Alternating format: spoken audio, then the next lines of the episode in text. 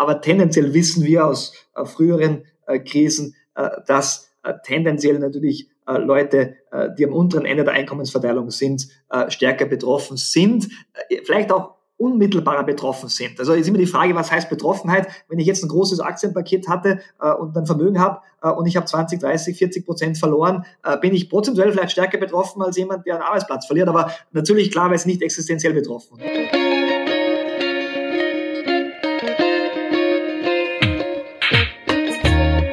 Herzlich willkommen zu einer neuen Folge von Ganz offen gesagt, dem Podcast für Politinteressierte. Mein Name ist Jonas Vogt und ich melde mich immer noch von meinem Schreibtisch aus. Und deshalb sitzt mein heutiger Gast mir auch nicht gegenüber, sondern ebenfalls zu Hause an seinem Schreibtisch.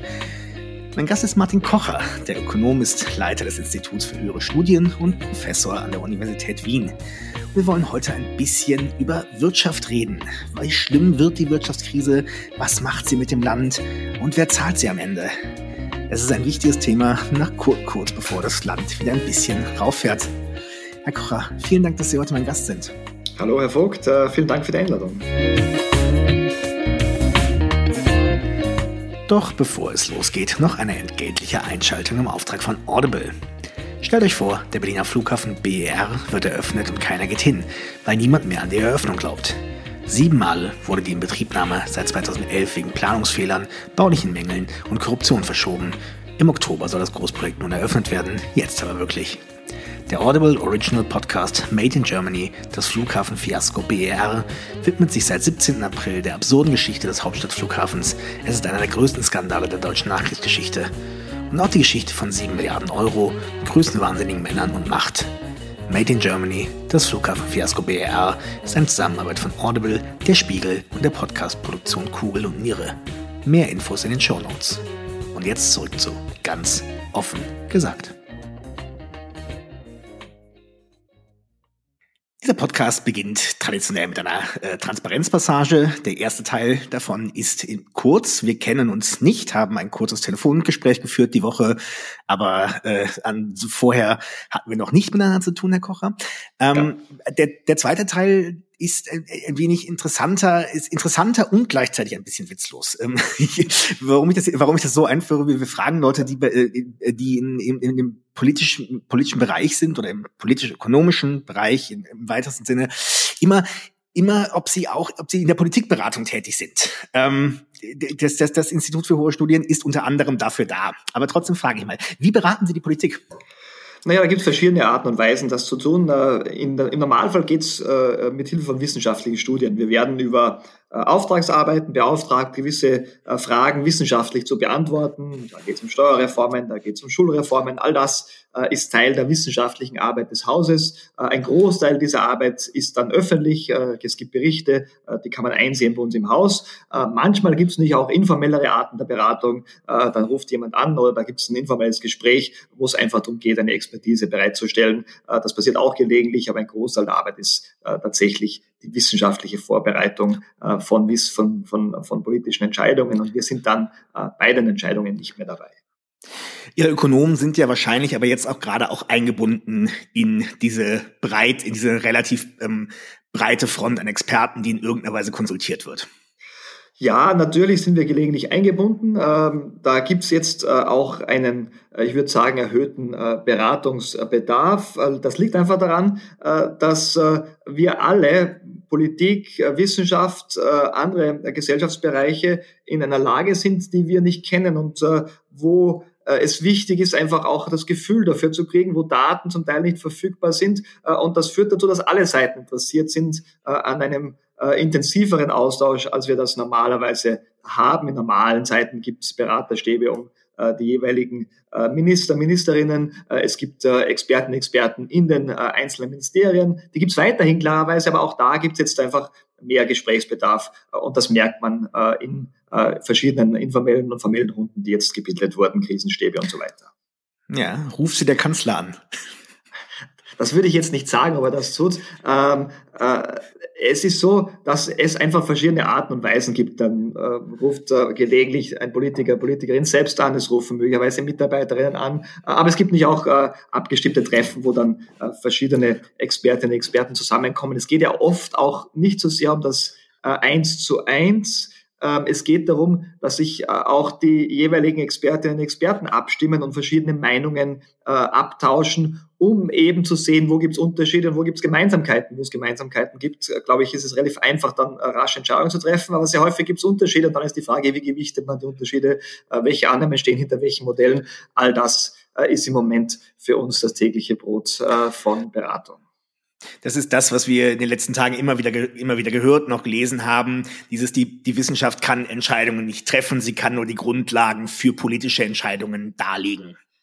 Richtig. Und das, glaube ich, ist wichtig aus meiner Sicht. Äh, gut, dass Sie sagen, äh, dass wir da eine klare Trennung haben. Ähm, und äh, diese klare Trennung hilft beiden Seiten. Ähm, es ist unmöglich für Wissenschaftlerinnen und Wissenschaftler, die Abwägung zu treffen, die ein Politiker treffen muss, eine Politikerin. Das ist nicht einfach, aber diese klare Trennung, was ist die Aufgabe auf der einen Seite? Information bereitstellen, wissenschaftliche Expertise bereitstellen, ähm, Diskussion äh, auch kritische Diskussionen äh, haben. Auf der anderen Seite natürlich braucht man andere äh, Qualitäten, Leadership, äh, klare Entscheidungsstrukturen, auch Überzeugung über die Entscheidung, auch wenn man vielleicht lange gezögert hat. Also all das ist klar zu trennen und das haben wir immer wieder eingefordert und glaube ich, das funktioniert auch jetzt im Moment sehr gut, weil es schlecht wäre, wenn man Entscheidungsgewalt einem Expertengremium überlässt.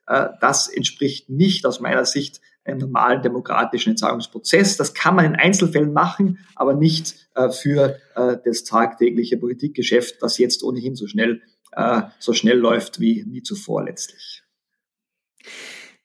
wir, die sehr, sehr, sehr akute gesundheitliche Krise ist, äh, ist jetzt zumindest mal, ich will nicht das Wort vorbei nehmen, aber sagen wir mal, der Lockdown wird sich jetzt sukzessive verringern. Und wir steigen jetzt vor allen Dingen in die Gedanken ein, wo es auch um wirtschaftliche Fragen geht. Was man die Tage immer wieder liest, ist, ist wir stehen vor der größten Wirtschaftskrise seit dem Zweiten Weltkrieg. Stimmt das? Kann man das so sagen? Ja, das äh, wird äh, mit äh, aller äh, großer Wahrscheinlichkeit so sein, dass das tatsächlich die tiefste Rezession seit dem Zweiten Weltkrieg sein wird.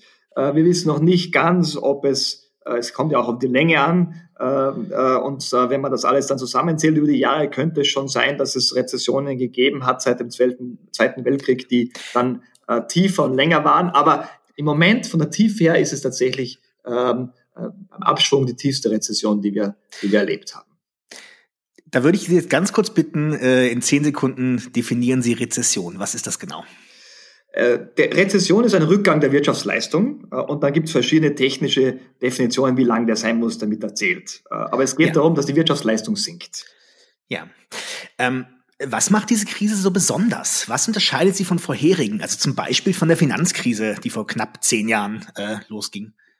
Die Krise ist deshalb so besonders, weil sie ausgeht von einem Schock, der außerhalb des Wirtschaftssystems liegt. Also die Finanzkrise war ja eigentlich eine systemimmanente Krise, aus dem System herausgeboren. Das hätte man auch, wenn man es gewusst hätte, vielleicht früher äh, bekämpfen können. Hier kann die Wirtschaft, die, äh, äh, die Wirtschaftswissenschaft ja nichts tun gegen den Auslöser der Krise.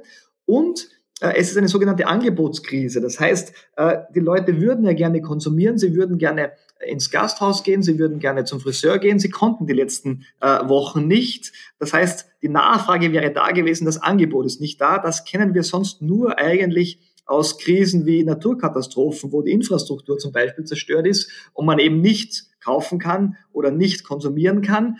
Aber die sind ja meistens lokal begrenzt. Jetzt haben wir eine globale Angebotskrise die nach und nach wahrscheinlich jetzt dann langsam aufgrund der Unsicherheit in eine globale Nachfragekrise umgeht oder übergeht. Und das ist das Besondere daran und das Schwierige daran, weil damit auch viele Blaupausen an Bekämpfungsmaßnahmen, die man so in der Schublade hat als Wirtschaftspolitikerin, Wirtschaftspolitiker, eben nicht so einfach eingesetzt werden können. Das heißt, im Normalfall sind die meisten Krisen, die wir kennen, außer diese Naturkatastrophenkrisen, die Sie gerade besprochen haben, meistens Nachfragekrisen. Also quasi Menschen konsumieren plötzlich nicht mehr oder können nicht mehr konsumieren. Korrekt. Also meistens gibt es irgendeinen Auslöser, sehr oft ein Vermögensverlust, äh, ein Börsencrash zum Beispiel äh, oder eben äh, ein, ein Bankencrash. Und dann haben die Leute kein Geld zum Konsumieren, sie verlieren den Job, es gibt mehr Unsicherheit und dann sinkt die Nachfrage, der Konsum äh, bei, den, äh, bei den Menschen, bei den Unternehmen äh, ist, sind das die Investitionen und schon langsam kann man das wieder aufbauen. Und jetzt ist es eben das Angebot, das letztlich die Krise zuerst ausgelöst hat. Äh, es gibt kein Angebot für gewisse Bereiche der Nachfrage, weil es eben den Lockdown gibt in vielen Staaten. Wir stehen jetzt vor dem ganz seltenen Fall, dass sich Ökonomen eigentlich aller Richtungen von Agenda Austria bis zum Momentinstitut, von links bis rechts bis liberal, alle eigentlich einig sind, der Staat muss da jetzt gerade massiv reingefahren. Und der ist ja auch massiv reingefahren. Warum eigentlich? Ich glaube, das liegt daran, dass äh, letztlich äh, jetzt ein Zeitpunkt gegeben ist, wo selbst Leute, die sehr libertär denken, äh, eine Rolle des Staates sehen. Der Staat ist der größte Rückversicherer, den es geben kann. Äh, und er muss eben bei Katastrophen einspringen, weil die auch nicht privatwirtschaftlich sinnvoll abgesichert werden können. Eine Pandemie kann man nicht versichern. Es gäbe keine Versicherung, keine Rückversicherung, die eine Pandemie absichert, weil es eben äh, keine Möglichkeit der Diversifikation dieses Risikos gibt. Und die größte Finanzsumme, die man haben kann, die hat der Staat. Und selbst jemand, der sehr liberal oder libertär denkt, weiß, dass in solchen Situationen äh, die öffentliche Hand, der Staat, genauso wie bei lokalen Naturkatastrophen einspringen muss, weil es eben sonst niemand anderen gibt. Deswegen glaube ich, diese Einigkeit, ähm, die Einigkeit wird aber, wenn es darum geht, jetzt dann über Konjunkturmaßnahmen zu sprechen, äh, bald wieder etwas, äh, äh etwas auseinanderbrechen. Dann gibt es wahrscheinlich unterschiedliche Meinungen darüber, welche Maßnahmen denn in den nächsten Monaten jetzt sinnvoll sein werden. Aber jetzt, dass der Staat einspringt äh, und das den Verlust an Einkommen, äh, den Verlust an, an, an Umsätzen ersetzt. Äh, da, glaube ich, sind sich praktisch alle einig, dass das sinnvoll ist grundsätzlich. Die Einigkeit wird wieder zu Ende gehen. Da sind wir, ich glaube, das wissen wir alle. Ich versuche das nochmal kurz zusammenzufassen auf eine ganz, ganz laienhafte Art. Und Sie äh, und Sie sagen mir, ob ich da etwas übersehe oder äh, oder ob ich das grundsätzlich äh, richtig sehe. Ähm, der Staat ersetzt für einen gewissen Zeitraum ähm, den Unternehmen den Umsatz und den Arbeitnehmern den Lohn. Er simuliert damit quasi einen normalen, einen halbwegs normalen Wirtschaftskreislauf mhm. und bezahlt die Bürger dafür, dass sie eben keine Wirtschaftsleistung erbringen. Ähm, das tut er so lange, bis die Wirtschaft hoffentlich wieder anspringt. Ist es akzeptabel zusammengefasst oder übersehe ich da was? Ja, äh, wir haben manchmal ein Bild verwendet, äh, das Bild des, äh, des künstlichen Tiefschlafs. Man versetzt sozusagen bewusst Teile der Wirtschaft in künstlichen Tiefschlaf, um die Infektionsverbreitung einzudämmen und muss aber jetzt klarerweise den Kreislauf des Patienten der Wirtschaft aufrechterhalten und das funktioniert eben über diese Transfers an Unternehmen äh, und an die Arbeitnehmer über eben Kredite, über Stundungen, äh, über äh, die Kurzarbeitsbeihilfen, äh, um eben dann, wenn die akute äh, Problematik, die Gesundheitskrise bewältigt ist oder weitgehend bewältigt ist, dann wieder möglichst rasch ein normales äh, Wirtschaften zuzulassen. Was ist denn die größte, was ist denn die größte Gefahr, wenn wir quasi jetzt sagen, hey, der Tiefschlaf ist vorbei? Was ist dann die größte Gefahr, dass die Unternehmen so stark getroffen sind, dass sie insolvent gehen, dass die, ähm, dass die Arbeitnehmer oder quasi, dass den Konsumenten, äh, dass den Konsumenten einfach die Ressourcen fehlen, dass sie Angst haben? Was ist quasi in der Phase nach dem Aufwachen die größte Gefahr? Ja, die größte Gefahr ist tatsächlich die Angst. Äh, ich glaube, dass die Maßnahmen, die man gesetzt hat, die Gegenmaßnahmen, die wirtschaftlichen, die Hilfspakete dazu führen, dass wir jetzt im Moment nicht so viele äh, äh, nicht so viele Insolvenzen sehen werden und werden auch nicht ganz so viel äh, Arbeitslosigkeit sehen, wie zum Beispiel in den USA, wo es diese Kurzarbeitsbeihilfen nicht gibt. Natürlich gibt es einen Anstieg, aber vieles kann abgefangen werden. Das heißt, eigentlich fließt ja weiterhin äh, Vermögen, nicht Vermögen, Einkommen äh, und, äh, und die Umsätze zum Teil zumindest. Ähm, aber äh, es gibt nicht Unsicherheit. Unsicherheit über die Weiterentwicklung der Krankheit. Und diese Unsicherheit muss ja auch in gewisser Weise bestehen. Wir wollen ja nicht, dass jetzt wieder Geschäfte öffnen, dass äh, Bars und Lokale öffnen und alle äh, verhalten sich wie zuvor. Das heißt, äh, die Regierung muss ja auch signalisieren, ihr müsst vorsichtig sein. Wenn sie aber zu stark signalisiert, ihr müsst vorsichtig sein, dann werden sich alle zurückhalten mit Konsum und mit Investitionen. Und dann kommt eben das, was man als nachgelagerte Nachfragekrise äh, bezeichnet, dass wir dann eben zwar wieder alle Geschäfte offen haben, äh, wir alles tun könnten oder fast alles tun könnten, aber die Leute sich zurückhalten, weil sie eben äh, Angst haben, dass diese Lage lange dauert und sich deshalb äh, stark auf das Sparen konzentrieren und die Unternehmer eben nicht investieren. Äh, das ist sozusagen ähm, das Problem, das wir möglicherweise haben und das ist die Gefahr und das ist auch der Balanceakt, der Politik im Moment diese, äh, diese Kommunikation äh, richtig hinzubekommen zwischen, ja, seid vorsichtig, gleichzeitig, ja, ihr könnt wieder konsumieren, investieren, äh, das ist nicht ganz trivial. Das heißt quasi diese Klassiker, ich brauche nicht, man muss den Menschen nicht nur Geld geben, sondern man muss ihnen auch Zuversicht geben, dass sie dieses Geld ausgeben können. Richtig. Äh, äh, wenn ich Menschen Geld gebe ähm, und die Leute nicht wissen, wie es nächstes oder übernächstes Jahr aussieht, dann werden sie das immer äh, eher sparen, es sei denn, sie haben überhaupt keine Möglichkeit zu sparen. Aber natürlich ein Großteil der Leute hat die Möglichkeit zu sparen und, äh, äh und die Zuversicht, der Optimismus, die Erwartungen über die zukünftige Wirtschaftsentwicklung ist entscheidend. Wir nennen das manchmal Erwartungsmanagement. Also wir müssen versuchen, die Erwartungen wieder äh, etwas positiver werden zu lassen, was nicht ganz einfach ist, weil es eben tatsächlich viel Unsicherheit gibt äh, und wir uns als Menschen ohnehin schwer tun mit Unsicherheit, insbesondere mit Unsicherheit, äh, die sehr schwer einschätzbar ist. Es gibt ja zwei Arten von Unsicherheit, Risiko, da können wir ein bisschen einschätzen, ähm, äh, welche Wahrscheinlichkeiten damit verbunden sind und wirkliche Unsicherheit. Und jetzt haben wir wirklich Unsicherheit, wir wissen nicht, ist vielleicht im Herbst schon eine Behandlungsmöglichkeit gegeben äh, für die Krankheit, wann gibt es eine Impfung, wie lange dauert das noch, gibt es vielleicht eine zweite Welle, schwappt das vielleicht aus anderen Teilen der Welt wieder zurück. All das sind Unsicherheiten, die auch die Regierung nicht auflösen kann, die niemand auflösen kann und damit müssen wir leben lernen. Aber das führt dazu, dass Leute sich wahrscheinlich im Konsum etwas stärker zurückhalten, ähm, zumindestens die nächste Zeit und über diese Zeit müssen wir kommen, bis es eben Sicherheit gibt, was äh, die Krankheit äh, und deren äh, Bekämpfung betrifft. Wenn wir jetzt gerade schon über, über, über Ängste, Unsicherheiten reden, Sie sind, Sie sind ja Verhaltensökonom, ja. also beschäftigen Sie. Ähm, kann man sagen, was uns, was motiviert uns, Maßnahmen wie Social Distancing oder ähnliches, solche persönlich Folge zu leisten? Ist das, ist das Angst? Ist das, ist das Sorge um Risikogruppen? Ist das altruistisches Verhalten? Wissen wir das? Ja, das wissen wir relativ gut äh, jetzt äh, aus, aus einer Reihe von, von äh, Labor- und, und Feldexperimenten, die, die wir auch wir in unserem Team auch öfters durchgeführt haben schon. Ähm, da gibt es verschiedene Treiber und es gibt verschiedene Typen von Leuten und äh, da könnte man jetzt lange drüber sprechen. Die Angst ist es nicht. Die Angst kann vielleicht am Anfang zu einem gewissen Effekt der Aufmerksamkeit führen und dazu, dass die Leute sich kooperativer verhalten. Aber letztlich braucht es irgendeine prosoziale Motivation. Äh, prosozial heißt, ich muss altruistisch sein oder ich muss solidarisch sein. Da gibt es verschiedene Definitionen. Die Unterschiede sind dann manchmal sehr gering. Aber ich muss etwas drauf geben, was die anderen machen.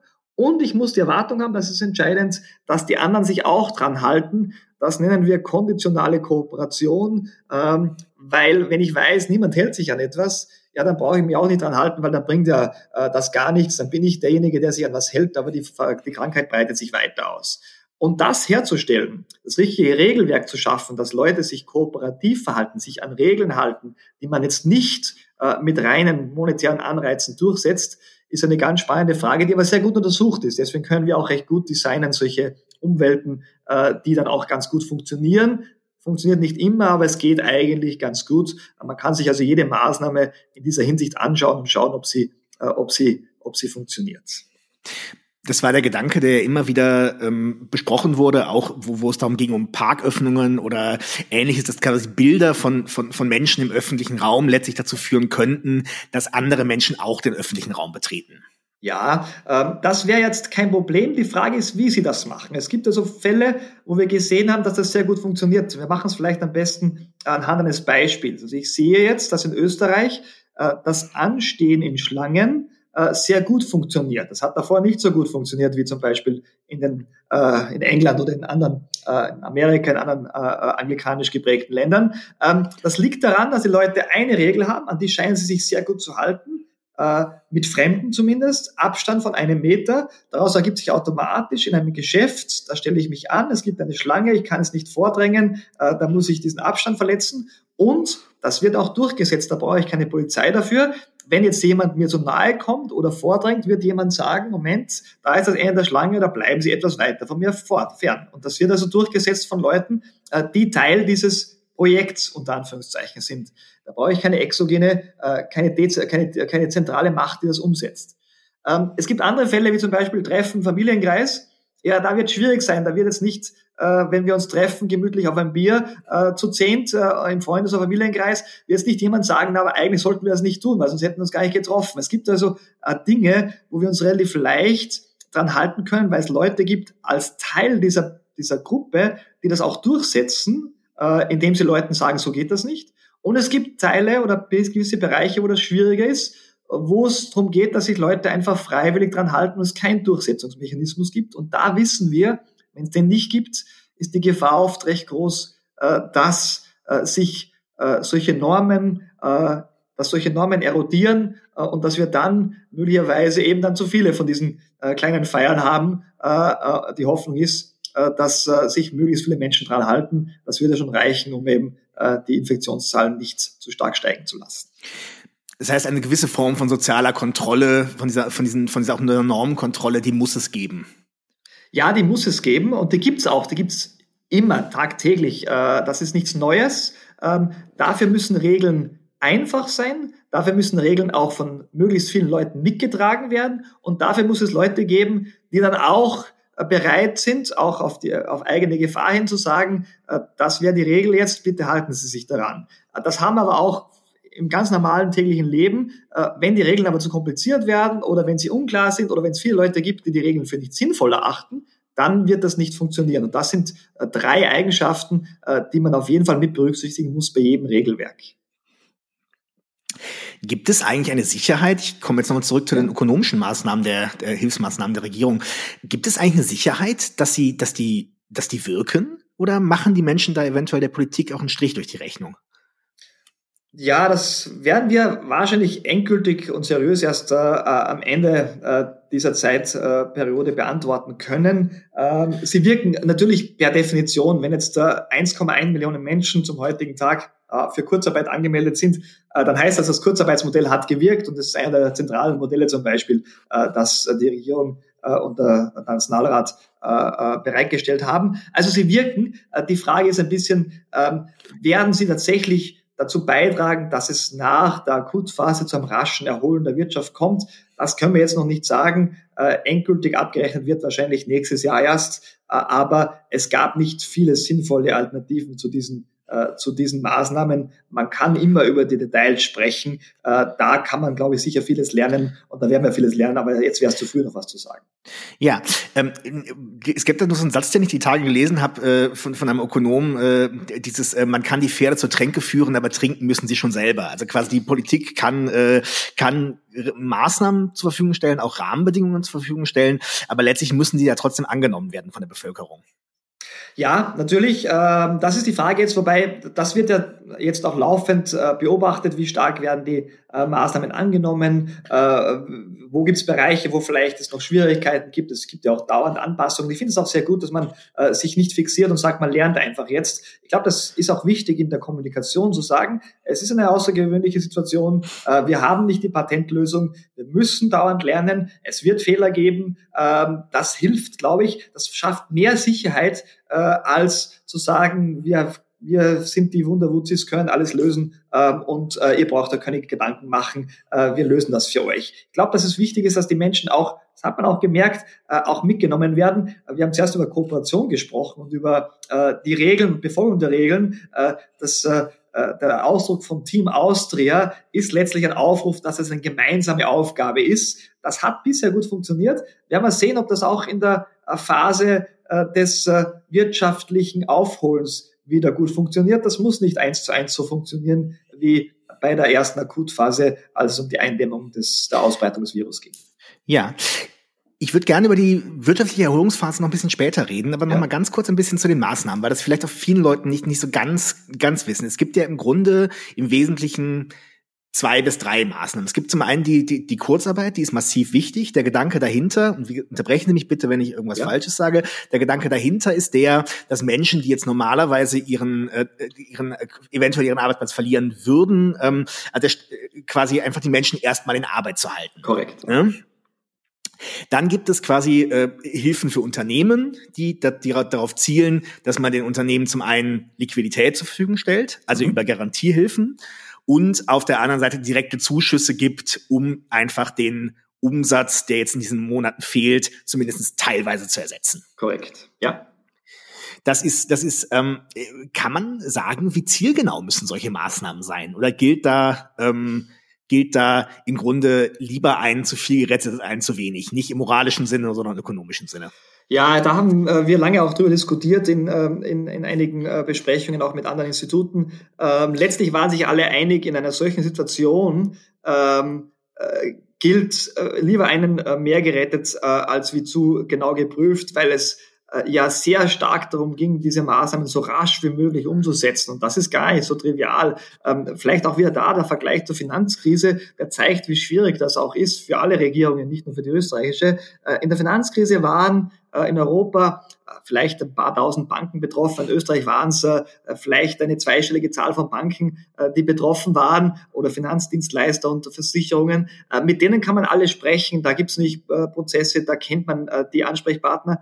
In Österreich gibt es aber über 100.000 Unternehmen und viele davon sind jetzt betroffen, sehr stark betroffen. Mit denen kann ich nicht alle sprechen. Ich brauche also, also Regeln, wie ich das alles abarbeiten kann, wie ich das operationalisiere. Und das war war nicht einfach und da war klar, lieber äh, etwas großzügiger mit der Gefahr, dass äh, ein paar Unternehmen äh, jetzt äh, eine Unterstützung bekommen, die sie vielleicht nicht gebraucht hätten oder die vielleicht ohnehin nicht überlebt hätten, äh, als umgekehrt.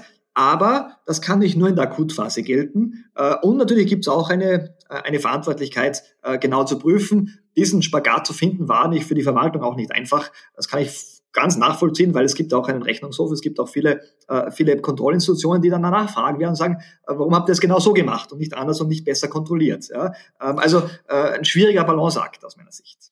Ja, aber der Gedanke ist letztlich dahinter, dass es wahrscheinlich auch, auch, auch schwieriger ist, ein, ein Unternehmen, das erstmal in massive Schieflage geraten ist, dann im Nachhinein wieder zu retten, einen, einen Arbeitsplatz im Nachhinein wieder aufzubauen, der einmal verloren ist. Richtig, das ist der entscheidende Punkt. Sobald ein Unternehmen äh, in Schieflage oder Konkurs ist oder sobald äh, ein Arbeitsverhältnis beendet wurde, äh, wird es immer schwieriger und man hat permanente Effekte einer solchen Krise. Und die Idee dieser akut Gegenmaßnahmen war eben äh, zumindest vorläufig so wenig wie möglich permanente Effekte zu haben. Äh, deswegen sagen dieses Bild auch vom, vom künstlichen Tiefschlaf, eigentlich passiert da nichts, es geht weiter wie bisher, äh, nur eben in einer anderen Art und Weise. Äh, das ist nicht nur ein Bild, äh, in der Praxis kann man das nicht so erreichen. Es gibt natürlich Friktionen, aber man hat versucht, diese Friktionen äh, gering zu halten, so gering es geht.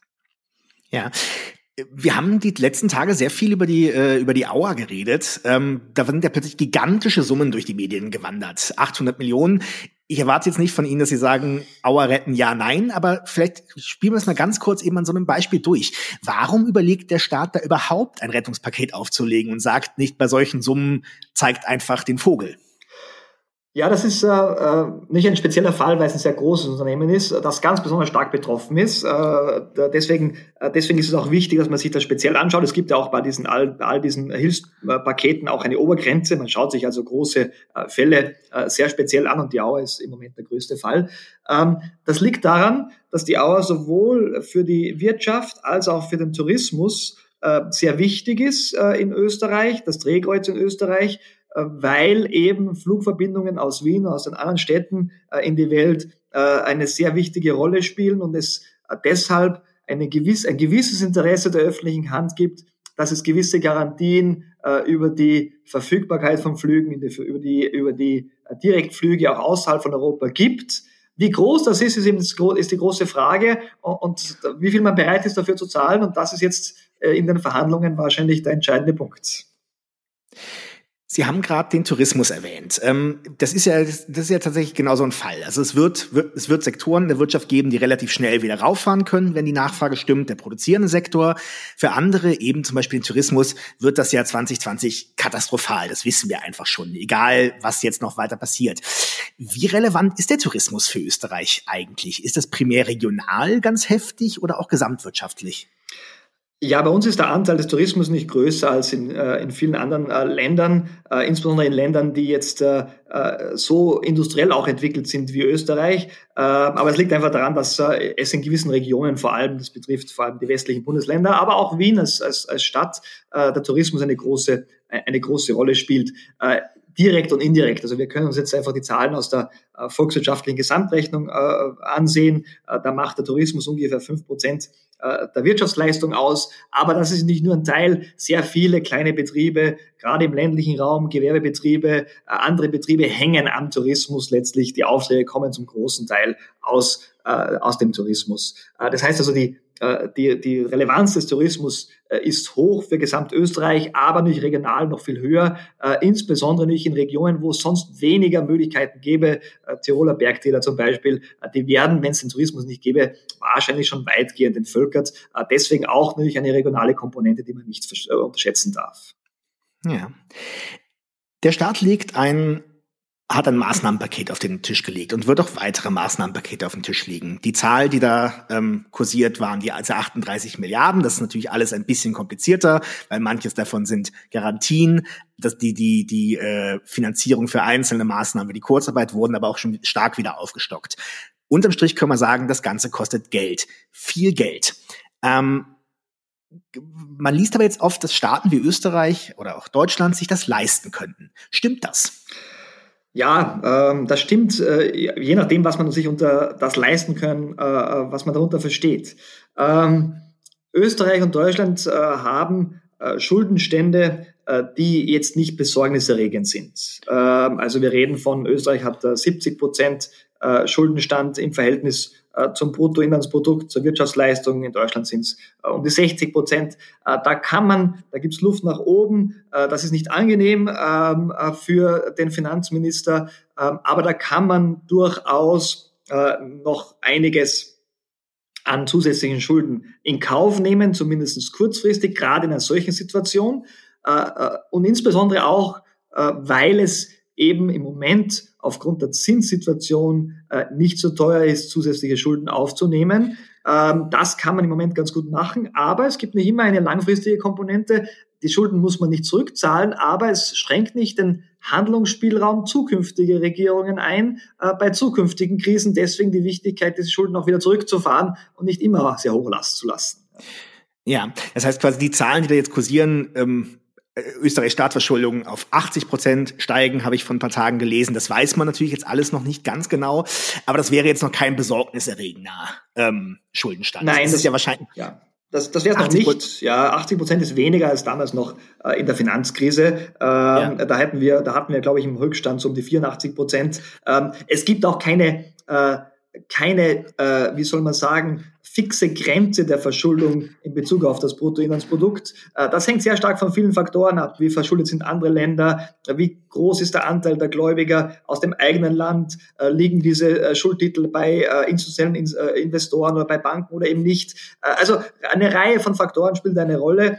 deswegen gibt es auch Staaten, wie zum Beispiel Japan, die eine Verschuldung von 200 Prozent haben äh, oder über 200 Prozent und einigermaßen stabil sind. Und es gibt Staaten, äh, die eine Verschuldung äh, zum Beispiel in Afrika von 20 Prozent haben und die ein Schuldentragfähigkeitsproblem haben. Also äh, das darf man nicht als Absolutzahl sehen, aber es ist klar, äh, es gibt gewisse äh, Grenzen. Irgendwann sind die erreicht und wir haben gesehen, äh, bei Griechenland zum Beispiel oder bei Irland, dass diese Grenzen sehr rasch erreicht werden können und dass es dann eine schiefe Ebene geben kann, wenn man überschuldet ist und die Zinsen immer weiter steigen, weil die Gläubiger nicht mehr an die Rückzahlung glauben. Ja, also das, ich glaube, dieser Aspekt ist, äh, dass ja gerade das Geld für Staaten wie äh, Deutschland und Österreich sehr günstig ist, ist sicher ein sehr wichtiger. Ne? Ich glaube, in der, in der aktuellen Zeit habe ich so ein die ganzen genauen Zahlen habe ich jetzt nicht mehr äh, habe ich jetzt nicht mehr im Kopf, aber quasi dass das, das, das Finanzministerium ähm, 2011 die Zinszahlungen für die deutschen Schu für die, dieselben Zinszahlungen, glaube ich, das vierfache gekostet hätten oder sowas. Geld ist einfach momentan sehr günstig. Ja, das ist richtig, ja. Ja. Ähm, Trotzdem ist ja ein bisschen die Frage, die ja immer im Raum äh, ähm, steht, wer zahlt das am Ende alles? Also wer zahlt diese Krise? Ja, ähm, das wird eine wichtige Frage werden. Also im Idealfall ähm, äh, ist das dann so, dass wir die nächsten Jahre höheres Wirtschaftswachstum haben und dass dann der Schuldenstand äh, sinkt, dann zahlt sozusagen äh, äh, niemand, äh, sondern wir äh, sind produktiver äh, und effizienter geworden, haben einen höheren Wachstumspfad, ein höheres Potenzialwachstum, nennen wir das, ähm, und dann baut sich dieser Schuldenstand langsam ab. Das ist die, wie soll ich sagen, sehr freundliche Darstellung. Natürlich wird's weiterhin und vielleicht noch verstärkt Verteilungskonflikte geben. darauf muss man sich vorbereiten in den nächsten Jahren. zumal, und das ist auch wichtig, dass uns zwar dieses Mal die Zinsen etwas in die Hände spielen, aber die geringen Zinsen, aber gleichzeitig die Demografie etwas schlechter wird. Das heißt, implizite Schulden, äh, die sich ergeben aus der Demografie, weil es eben höhere Gesundheitskosten, höhere Pflegekosten in den nächsten 10, 20 Jahren geben wird, äh, das kann man gar nicht verhindern, führen dazu, dass wir möglicherweise einen härteren Verteilungskonflikt haben werden. Und da wird es äh, darum gehen, dann ganz offen anzusprechen zwischen alt und jung, zwischen reich und arm, zwischen den allen verschiedenen Gruppen. Äh, ich glaube, dann sollte man einfach nicht unter den Tisch kehren. Im Moment, glaube ich, macht es keinen Sinn, jetzt drüber zu diskutieren. Aber wenn es darum geht, Maßnahmen zu setzen in den nächsten Jahren, äh, wenn es um Konsolidierung geht, äh, wenn es darum geht, äh, äh, Steuermaßnahmen zu setzen, dann geht es auch äh, darum, äh, über diese Verteilungskonflikte ganz offen zu sprechen. Ja, Verteilungskonflikt, nur um es nur ganz, ganz, ganz, ganz konkret zu machen, heißt zum Beispiel die Frage, ähm, es gab jetzt die Diskussion, Werner Kogler, Vizekanzler, hat die Diskussion um Vermögenssteuern gestartet. Das ist so ein klassischer, das ist, das ist ein klassischer Verteilungskonflikt. Die Frage, äh, ähm, wer zahlt die Steuern, die Struktur der Steuern oder wie stelle ich, kann ich mir das vorstellen? Ja, genau. Ähm, äh, richtig. Äh, auch da ist mir, glaube ich, die Arbeitsteilung sehr wichtig. Also als Ökonomen, äh, Ökonominnen können wir ähm, sagen, wie würde denn optimalerweise ein effizientes Steuersystem zum Beispiel ausschauen? Ja? Wie hoch äh, die Gesamtsteuerbelastung ist äh, und wer dann stärker oder weniger stark belastet wird. Das ist eine rein politische Frage, die man äh, zum Teil empirisch etwas unterstützen kann, aber zum Großteil sind das Werturteile, die man da treffen muss. Ähm, und da haben nicht auch die jeweiligen Expertinnen und Experten Werturteile, aber die Unterscheidung zwischen dem, was wissen wir empirisch aus äh, äh, der optimalen Steuertheorie. Und was ist ein Werturteil, glaube ich, ist immer wichtig zu sagen. Und das tun wir vielleicht zu selten. Äh, und äh, deswegen sollten wir da, glaube ich, etwas vorsichtiger sein. Aber das ist ein Punkt, genau. Aber es geht nicht auch um die Frage zum Beispiel Pensionserhöhungen äh, und äh, Pensionszahlungen, äh, Pensionsantrittsalter, äh, die Verteilung zwischen alt und jung, also nicht, mehr so, nicht nur zwischen arm und reich oder zwischen denen, die höhere Steuern und weniger Steuern zahlen, sondern auch zwischen verschiedenen Bevölkerungsgruppen, die möglicherweise unterschiedlich belastet werden jetzt in der Krise, klarerweise. Ja, ja. Das, liest man ja immer wieder. Also quasi die, die, vor allen Dingen natürlich die, die, die unteren Einkommen, äh, also die, die, die werden natürlich jetzt sehr, sehr, sehr massiver betroffen in einem persönlichen, weil in einem persönlichen Umkreis. Ne? Durch Arbeitsplatzverlust und und und.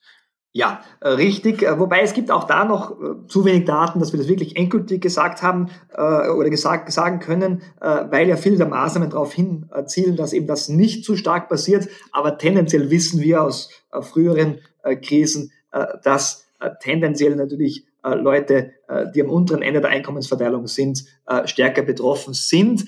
Vielleicht auch unmittelbarer betroffen sind. Also ist immer die Frage, ja. was heißt Betroffenheit? Wenn ich jetzt ein großes Aktienpaket hatte äh, und ein Vermögen habe äh, und ich habe 20, 30, 40 Prozent verloren, äh, bin ich prozentuell vielleicht stärker betroffen als jemand, der einen Arbeitsplatz verliert. Aber natürlich klar, weil es nicht existenziell betroffen. Das ist nicht äh, auch ja. ein wichtiger Punkt. Ein wichtiger Punkt ja. Ja, da, war, da habe ich die, die Tage ähm, ein Interview mit einem mit einem Verteilungsökonomen, also der mich mit sozialer Ungleichheit äh, beschäftigt, ähm, gelesen, der eben ge, der eben gesagt hat, ähm, die die Zahlen, die die Ungleichheitszahlen steigen nicht so massiv, als natürlich oben wie unten mass, äh, massive Verluste gibt, aber die treffen natürlich die Menschen unten äh, in den unteren Einkommensschichten sehr viel unmittelbarer. Das Korrekt, ist das ist völlig klar. Ja. ja ähm, wie geht es jetzt weiter? Werner Kugler hat vor ein paar, paar, Wochen gesagt, Österreich muss sich aus der Krise heraus investieren. Die Regierung hat jetzt am Dienstag ein paar grundlegende Schritte vorgestellt in einer der vielen tausend äh, Pressekonferenzen. Ähm, was ist ein realistischer Fahr Fahrplan für eine wirtschaftliche Erholung? Vielleicht besprechen wir mal, was ist ein Best Case und was ist ein Worst Case? Der Best Case wäre tatsächlich, dass wir jetzt äh, es geschafft haben, die Infektionszahlen einzudämmen, dass, äh, äh, dass es weiter so bleibt, dass wir also vielleicht keine sehr stark steigenden mehr haben, dass auch der Herbst und der Winter einigermaßen gut funktioniert, äh, dass wir relativ bald äh, eine Behandlung oder eine, eine Impfung haben und dass äh, es auch weltweit relativ parallel eine Erholung gibt. Äh, dann kann man sich durchaus vorstellen, dass es im Herbst äh, schon wieder stark steigende ökonomische Aktivität gibt und dass wir zwar nicht alles nächstes Jahr aufholen, was wir dieses Jahr verloren haben, aber sehr viel davon aufholen können. Äh, das wäre so die, die optimale, das optimale Szenario.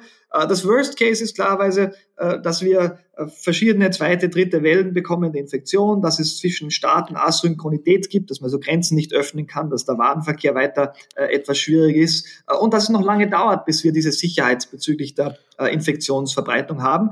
Und dann kann das durchaus einige Jahre dauern ähm, und alles dazwischen ist durchaus plausibel und möglich. Und ja, und dann ist die Frage, wie geht man mit mit möglichen Maßnahmen um.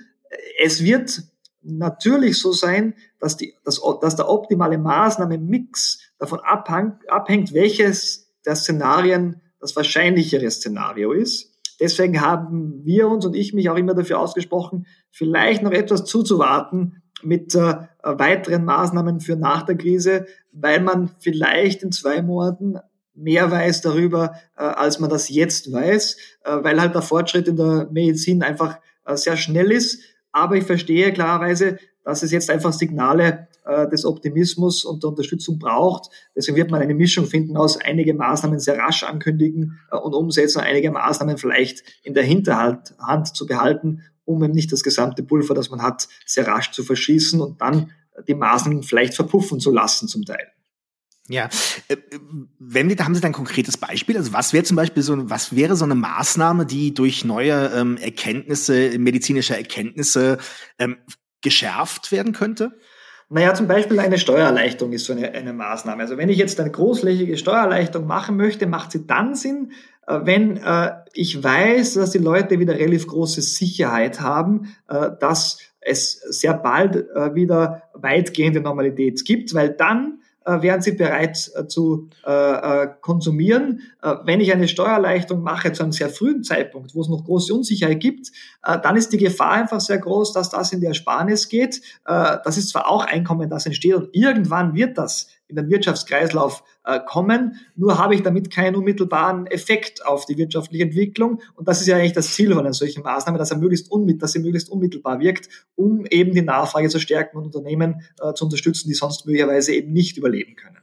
Ja, das ist ganz klassisch, so auch, auch ich persönlich jetzt als, als, als äh, klassisches EPU, ein Personenunternehmen, wenn man mir morgen 1000 Euro gibt, äh, dann spare ich sie momentan, weil ich Angst habe, dass keine Aufträge nachkommen. Ne? Richtig, das ist genau, ein ganz ja. klassischer Fall. Ja. Ne? Ähm, ist es eigentlich, wenn, wir, wenn ich gerade das Wort EPU eingeworfen haben, weil die Diskussion ist ja gerade auch bezüglich den Härtefallfonds relativ stark, ähm, äh, stehen wir vor einer massiven Insolvenzwelle? Wissen wir das? Ja, das wissen wir nicht so genau, weil es nicht die, die Regeln, was Insolvenzen betrifft, die Fristen haben sich geändert. Deswegen äh, ist es im Moment so, dass es sogar weniger gibt, wenn ich das richtig gesehen habe, die letzten Daten ja. als normalerweise. Aber äh, das äh, wird sich sicher ändern. Es wird eine Insolvenzwelle geben. Das lässt sich nicht vermeiden. Ähm, das ist nicht auch sehr schwer einzuschätzen, weil wir äh, über diese kleinen Unternehmen sehr wenig Daten haben. Da gibt es nicht auch sehr viele, die wirklich sehr prekär sind. Äh, und da macht es auch möglicherweise Sinn, eben aus dem Markt auszutreten und dann wieder einzutreten, wenn die Lage besser ist. Also da muss es auch nicht notwendigerweise schlecht sein. Aber wir sehen, das ist eine spannende Sache aus wissenschaftlicher Sicht, jetzt nicht so angenehm für die Betroffenen, dass wir über diesen Bereich sehr wenig wissen äh, und dass es auch sehr widersprüchliche Daten teilweise gibt. Äh, viele Unternehmen die über Jahre keinen Gewinn machen. Wie das funktionieren kann, ist, eine, ist, ist, ist mir ein Rätsel. Liegt möglicherweise daran, dass es zum Teil Prekariat äh, gibt in diesem Bereich, ähm, äh, dass man besser bekämpfen muss. Zum Teil möglicherweise aber auch, äh, dass es da gewisse Praktiken gibt, die nicht ganz äh, den legalen Praktiken äh, entsprechen, äh, die man äh, mit Steuer äh, Steuerehrlichkeit zusammenbringen müsste. Also all das gibt's und da gibt's eine ganz große Bandbreite und wir wissen sehr wenig über diesen Bereich, obwohl er so groß ist. Und das ist, glaube ich, etwas, was wir auch lernen sollten, da mehr, mehr darüber zu forschen. Wenn wir gerade noch über Forschung und interessant aus wissenschaftlicher Sicht reden, gibt, gab es irgendwas in den letzten Wochen, äh, was Sie massiv überrascht hat als Ökonom? Ja, es hat mich, äh, also es hat auch uns überrascht, äh, wie rasch äh, die wirtschaftliche äh, Aktivität eingefroren ist und wie rasch äh, die Menschen ihr Verhalten vollständig geändert haben, selbst für Bereiche, äh, wo es eigentlich keine großen Beschränkungen gäbe. Also wir kennen Daten mittlerweile aus dem Onlinehandel ähm, und da gab's äh, auch äh, beim Onlinehandel zum Beispiel äh, der ja nicht eingeschränkt war weitgehend, äh, Einbrüche in gewissen Bereichen, zum Beispiel im Bereich Mode, von 40, 50 Prozent. Äh, das war wirklich überraschend, dass das so stark ist. Äh, aber es liegt nicht ex post leicht, kann man das leicht erklären. Die Leute hatten keine Lust, äh, Mode zu kaufen und hatten auch keine Gelegenheit, sie, sie zu verwenden, weil sie zu Hause sitzen. Aber dass das so rasch und so stark passiert, das hat mich sehr überrascht. Also Verhaltensreaktionen können manchmal extrem sein und wenn wir das nicht berücksichtigen, dann sind alle Modelle nicht sinnlos, weil das ist in den Modellen nicht ganz so einfach abzubilden, solche starken Verhaltenssprünge. Ja. Ähm ich habe jetzt mehrfach gelesen, dieses vielleicht wird, also es gab also Prognosen, dass wir auf demselben wirtschaftlichen Stand stehen könnten Ende 2021 vielleicht, wie wir jetzt sind, wie, wie, wie, wie vor der Krise. Ist das realistisch? Was sind da so Aus, Ausblicke? Ja, also ich glaube, Ende 2021 wäre schon ein optimistisches Szenario, wenn wir da äh, wieder auf das Vorkrisenniveau gekommen wären. Es hängt immer von den, äh, davon ab, welches Aggregat man sich anschaut. Also gerade beim Wirtschaftswachstum, bei der Wirtschaftsleistung glaube ich, dass 2022 realistisch ist, äh, auf gleichem Niveau zu sein. Äh, wir haben ja auch nach der Finanzkrise eigentlich sogar länger gebraucht, äh, um das Vorkrisenniveau zu erreichen. Ähm, äh, aber es gibt Bereiche wie der Bereich Arbeitsmarkt, wo erfahrungsgemäß die Erholung länger dauert. Und äh, da wäre ich, äh, wäre ich, glaube ich, schon sehr, sehr glücklich, wenn wir das Vorkrisenniveau äh, 2023, 2024 erreichen würden. Äh, wir haben da einen kleinen Vorteil im Vergleich zur Finanzkrise, äh, dass äh, die Anzahl der Arbeitskräfte, das Arbeitskräftepotenzial, wie wir sagen, nicht mehr so stark steigt, aber das ist rein demografisch. Äh, das könnte uns ein bisschen helfen. Aber wir sehen immer, dass bei solchen Krisen der Arbeitsmarkt der Bereich ist, der am spätesten das Vorkrisenniveau erreicht. Umso mehr müssen wir uns darauf konzentrieren, äh, wenn jetzt die Akutphase vorbei ist, da möglichst gute Rahmenbedingungen zu schaffen, dass wieder Arbeit geschaffen wird. Arbeitsmarkt ist ein kompliziertes Feld in so einem Fall, weil es ist, Österreichs Arbeitslosenzahlen sind ja relativ schnell äh, und relativ massiv äh, hochgeschossen, was auch, das muss man ja auch sagen, wahrscheinlich ein Stück weit damit zu tun hat, dass die Tourismussaison verfrüht, die Wintertourismussaison verfrüht ja. beendet wurde. Ähm, das heißt, wir haben, ich stelle mir das jetzt vor, es gibt also zum einen einen ein Teil der Arbeitslosen, die jetzt auch in äh, auch in Nicht-Krisenzeiten arbeitslos wäre. Ähm, und zusätzlich gibt es aber eben einen Teil von Menschen, die zusätzlich jetzt arbeitslos geworden sind. Ähm, wie kann ich mir das vorstellen? Ja, also genau, also da, da haben Sie völlig recht. Also es gab so zwei Effekte, die sich jetzt überlagert haben. Ähm, der Rest ging zum Großteil tatsächlich in die Kurzarbeit, aber ein Effekt war das gleichzeitige Beenden der Skisaison. Das ist ja normalerweise gestaffelt über einige Wochen in den verschiedenen Regionen. Und die Tatsache, das war entscheidend, dass viele Leute, die sonst normalerweise einen neuen Job angetreten hätten äh, äh, im März oder im April, eben äh, jetzt dann doch nicht diesen Job bekommen haben oder vertröstet wurden auf später. Und das gemeinsam führt nicht zu einem relativ rasanten Anstieg der Arbeitslosigkeit. Äh, das ist aber alles etwas, was, wenn äh, wirtschaftliche Aktivität wieder einigermaßen normal zugelassen werden äh, kann im Sommer, sich wieder langsam auflösen würde.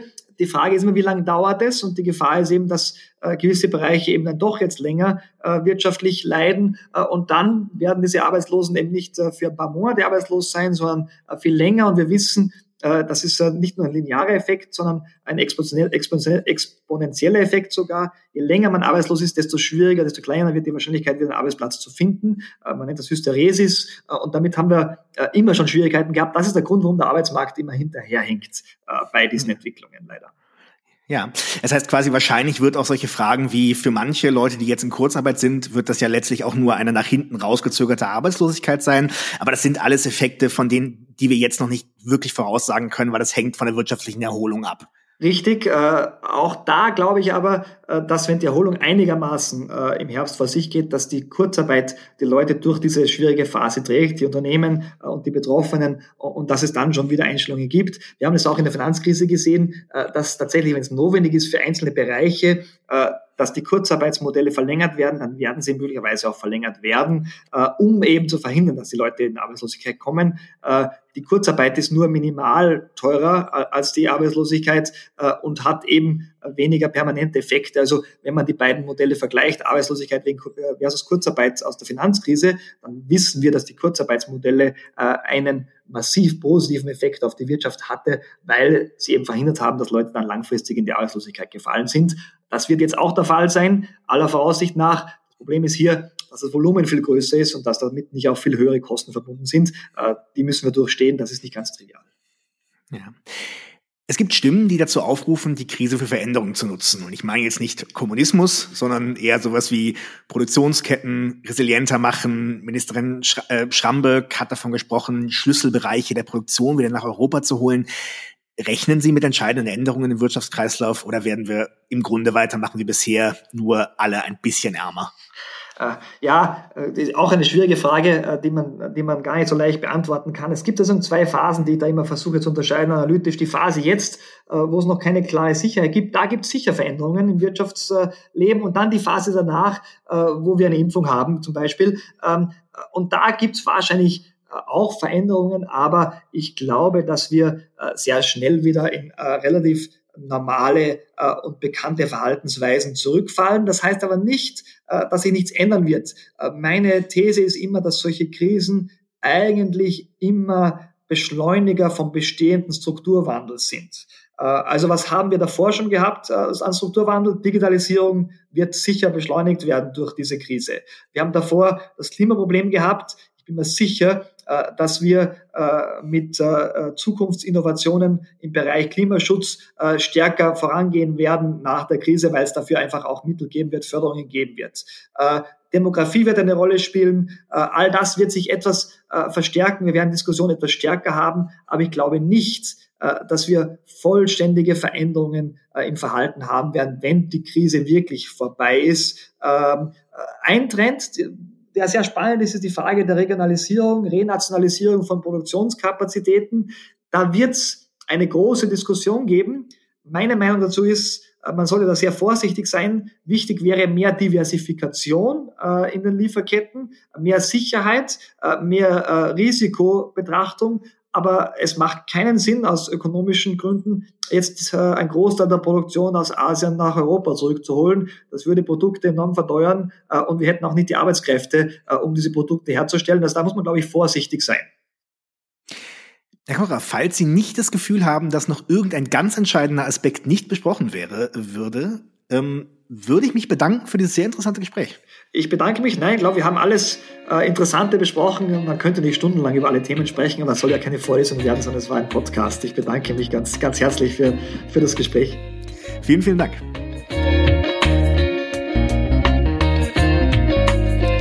Das war's für heute auch schon wieder von ganz offen gesagt. Und wie immer freuen wir uns über 5 Sterne auf iTunes, aber auch über Kritik und Feedback auf allen Kanälen. Wir empfehlen euch natürlich auch wieder andere Podcasts, zum Beispiel Ein Thema, drei Texte, wo sich, wie der Name schon sagt, drei Menschen mit einem Thema kreativ auseinandersetzen. Vielen Dank fürs Dranbleiben und bis zum nächsten Mal, wenn es wieder heißt, ganz offen gesagt.